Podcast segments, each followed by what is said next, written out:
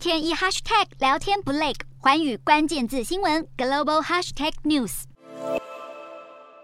湍急的泥沙水冲刷而下，中国青海省西宁市十七号深夜突然降下暴雨，引发土石流与河流泛滥，在多个地区酿成洪灾。降雨来得又大又急，西宁的大通县内有多个村庄陷在洪水泥泞当中，并且出现数十名死伤与失联人口。武警与卫生单位紧急调派大约两千多人进驻灾区，一面救灾，一面寻找在洪水中失去踪影的民众。在青海遭遇暴雨洪水时，中国的另一端却面临严重干旱。全中国第一大淡水湖，也就是江西的鄱阳湖，在近期炎热天气下打破了七十年纪录，提早进入枯水期。能看到原本宽阔的湖面上露出了大片泥滩和草洲。鄱阳湖面积不断缩水，水位也持续走低。目前湖区通江水体面积仅有八百零三平方公里，比较去年同期少了超过两千平方公里。现在正值中国南方秋粮作物的生产关键期，但是高温干旱却带来严峻挑战。中央气象台在十八号连续八天发布高温红色警戒，预计未来十天，四川盆地和江淮江南等大片地区都会持续高温，其中部分地区最高温可能超过摄氏四十度。